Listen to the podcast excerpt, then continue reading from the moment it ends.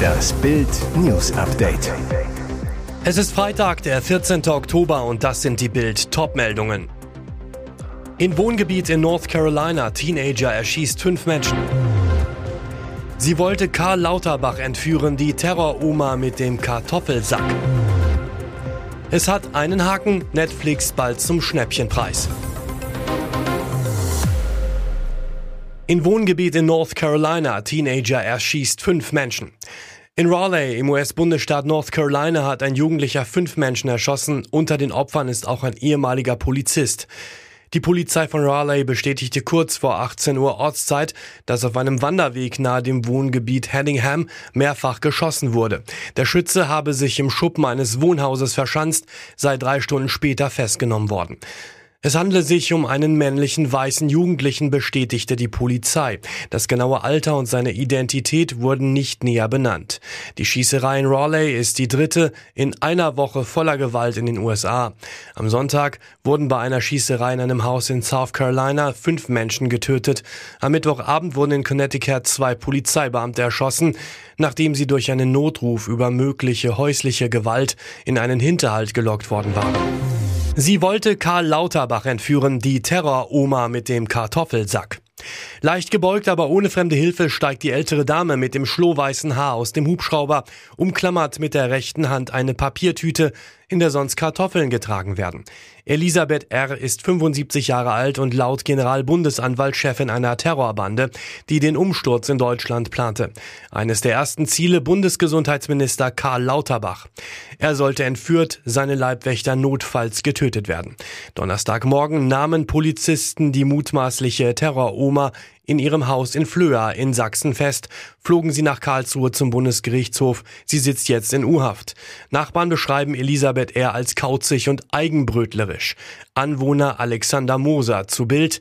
Ich habe sie nur selten gesehen. Sie hat abends mit einer Stirnlampe Gartenarbeit gemacht. Nach Bildinformationen hatte Elisabeth R. engste Kontakte zur rechtsextremen Reichsbürgerszene. Im Internet verbreitete sie wirre Pamphlete. Jetzt droht ihr eine lange Haftstrafe. Erstes Statement nach Razzia in ihrem Haus. Melanie Müllers peinliche Nichtentschuldigung. Es ist Donnerstag 5 Uhr. Mit Gewaltstürmen Polizisten das Wohnhaus von Melanie Müller in Leipzig. Der Grund, der Staatsschutz ermittelt gegen sie wegen des Verwendens von Kennzeichen verfassungswidriger Organisationen. Jetzt äußert sich die Ballermann-Sängerin in einem zweiseitigen Statement ausführlich zu ihrem Hitlergruß, dem Sieg Heilgebrüll auf ihrem Konzert und zur Razzia. Gleich am Anfang des Statements behauptet Müller, ich habe den mir unterstellten Hitlergruß nicht gezeigt. Sie fügt an, dass sie sich in den vergangenen elf Jahren nie rassistisch, rechtsradikal oder in anderer Weise verfassungsfeindlich geäußert habe. Ihr Beleg dafür angebliche Umfeld, ihre Familie, Freunde und Kollegen. Die Sängerin behauptet, der Eklat um ihren Skandalauftritt sei eine Schmutzkampagne, die auf ihren Ex-Lebenspartner zurückzuführen sei und diene in erster Linie dazu, sie zu verunglimpfen ihre wirtschaftliche Existenz zu schädigen und ihre Kinder zu stigmatisieren. Auch die Medien werden als Übeltäter dargestellt. Müller gibt sich gegenüber den Ermittlungen verständnisvoll. Mit den Behörden arbeite sie zusammen. Sie ist sich aber weiter keiner Schuld bewusst. Alles zum Skandal um Melanie Müller lesen Sie auf Bild.de. Es hat einen Haken, Netflix bald zum Schnäppchenpreis. Serienhighlights wie Stranger Things, Bridgerton oder The Witcher gab es bisher exklusiv ohne Werbung, doch ab November wird sich das ändern. Netflix plant einen Tabubruch, der bis vor kurzem vollkommen undenkbar war. Der Streamingdienst will in Zukunft auch Werbung zeigen. Immerhin, für den Kunden wird der Einstieg günstiger, laufende Abos werden nicht teurer. Damit ist Netflix nach Disney und Amazon der dritte große Streamingdienst, der in Zukunft nicht mehr auf zusätzliche Einnahmen durch Werbung verzichten möchte. Das neue Angebot soll ab dem 3. November in Deutschland verfügbar sein und mit einem monatlichen Preis von 4,99 Euro deutlich unter dem bisherigen Basispreis von 7,99 Euro liegen. Dafür will Netflix pro Stunde zwischen vier und fünf Minuten Werbung zeigen. Neben den Unterbrechungen hat das neue Angebot weitere Einschränkungen. So bekommen Kunden nur die niedrigste HD-Qualität, keine Full HD oder 4K-Inhalte. Außerdem können Filme und Serien nicht auf mobilen Geräten gespeichert und später ohne aktive Internetverbindung angeschaut werden. Zum Start des neuen Pakets werden nur etwa 95 Prozent des Angebots im Werbeabo verfügbar sein. Für die restlichen 5 Prozent hat Netflix noch nicht die Lizenz. Werbung einzublenden bietet sie also nur seinen Kunden an, die bereit sind, ein werbefreies Abo zu bezahlen. Die größte Trainersuche seit Klinsmann. Warum Stuttgart keinen Matarazzo-Nachfolger findet. Erinnern Sie sich noch an die TFK? Klingt nach einer Krankenkasse, war 2004, aber die Abkürzung der vom DFB ins Leben gerufenen Trainerfindungskommission. Ziel nach dem Rücktritt von Rudi Völler einen neuen Bundestrainer finden, nachdem zahlreiche namhafte Kandidaten abgesagt hatten unter anderem Hitzfeld, Rehagel, Daum, Magath, Schaf einigte man sich auf Jürgen Klinsmann. 18 Jahre später gibt es in Stuttgart wieder eine TFK. Es ist die größte Trainersuche seit Cleansea. Vorstandsboss Alexander Werle, Sportdirektor Sven Mislintat und die Berater Sami Kedira und Philipp Lahm suchen einen Nachfolger für den gefeuerten Pellegrino Matarazzo. Bisher stehen sie sich dabei vor allem gegenseitig im Weg. Werle und seine Berater wollen einen Retter, der den VfB schnell aus dem Keller bringt. Mislintat will einen Entwickler. Er sagt, nicht für ein paar Spiele oder ein halbes Jahr, sondern am besten für weitere 1000 Tage. Domenico Tedesco und Tuchel Co. Löw haben bereits abgewunken. Auch der ebenfalls kontaktierte Nagelsmann Co. Dino Topmöller bleibt lieber bei den Bayern. Zwei weitere Kandidaten soll Mislintat soweit haben, dass sie bereit wären. Problem, er braucht die Zustimmung von Werle. Und jetzt weitere wichtige Meldungen des Tages vom Bild Newsdesk. Das Umweltbundesamt warnt vor Schwefeloxiden, Arsen, Quecksilber. Diese Dreckschleudern bringt Habeck zurück ans Netz. Das hätte sich vor ein paar Monaten noch kein Mensch vorstellen können. Ausgerechnet Klimaminister Robert Habeck bringt an zehn deutschen Standorten schmutzige alte Kohlekraftwerke wieder ans Stromnetz. Einigkeit besteht beim Ziel. Es soll weniger Erdgas in der Stromerzeugung verschwendet werden, weil die Deutschen es zum Heizen brauchen und Russendespot Wladimir Putin kein Gas mehr liefert. Brisant aus Sicht von Umweltschützern, die Dreckschleudern erfüllen teils wichtige Umweltstandards, unter anderem Abgasreinigung nicht. Besonders umstritten der Neustart des 500 Megawatt Blocks E des Braunkohlekraftwerks Jenschwalde in Brandenburg. Professor Volker Quaschning, 53 von der HTW Berlin zu Bild.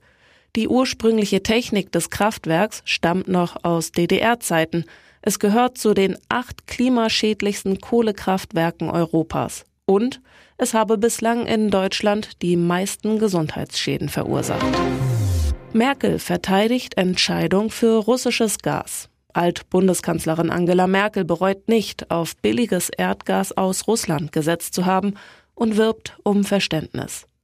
Aus der damaligen Perspektive war es sehr rational und nachvollziehbar, leitungsgebundenes Gas auch aus Russland zu beziehen, das billiger war als das LNG aus anderen Gegenden der Welt, USA, Saudi-Arabien, Katar, sagte Merkel am Donnerstag bei einer Veranstaltung in der portugiesischen Hauptstadt Lissabon.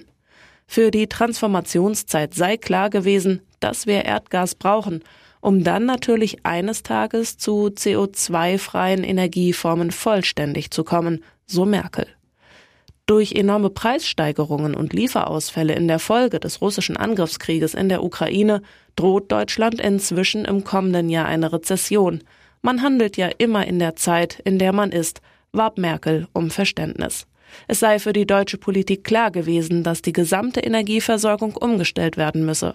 Wir sind aus der Kernenergie ausgestiegen, wir wollten Schritt für Schritt und wollen das ja immer noch aus der Kohle aussteigen, rief sie in Erinnerung.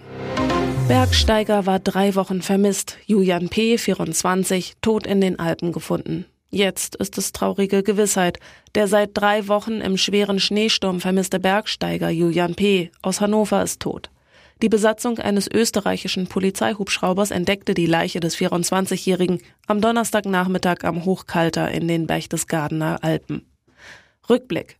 Julian P. hatte Samstag einen Notruf abgesetzt, weil er kurz unterhalb des Gipfels des 2607 Meter hohen Hochkalters während eines Schneesturms abgerutscht war, sich verletzte und im steilen und rutschigen Gelände kaum noch gehen konnte. Nach mehreren Telefonaten riss der Kontakt dann dauerhaft ab. Wegen der widrigen Bedingungen musste die Suchaktion immer wieder verschoben werden.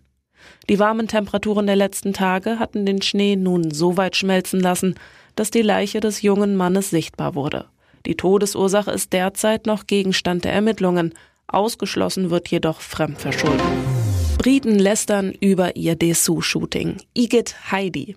Modelmama Heidi Klum und ihre Tochter Leni gemeinsam in einer Unterwäschekampagne.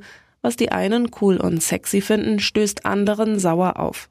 Für die italienische Wäschemarke Intimissimi wurden Heidi und Leni zum Spitzendoppel, posierten in Höschen und BHs für gemeinsame Fotos, drehten auch einen Werbespot, in dem sie in Unterwäsche durch die Gegend stöckeln, Spaß haben und sich auch mal ein Küsschen geben. Igitt Heidi schimpfte eine britische Autorin jetzt in der Daily Mail und findet, dass die Mama-Tochter-Unterwäsche-Werbung ein weiterer Beweis dafür ist, dass die Modewelt keine Grenzen kenne. Sie lästert, Wer hat sich ausgedacht, dass es eine gute Idee ist, wenn Mutter und Tochter zusammen in BHs, Höschen und Stöckelschuhen posieren? Das ist so schäbig.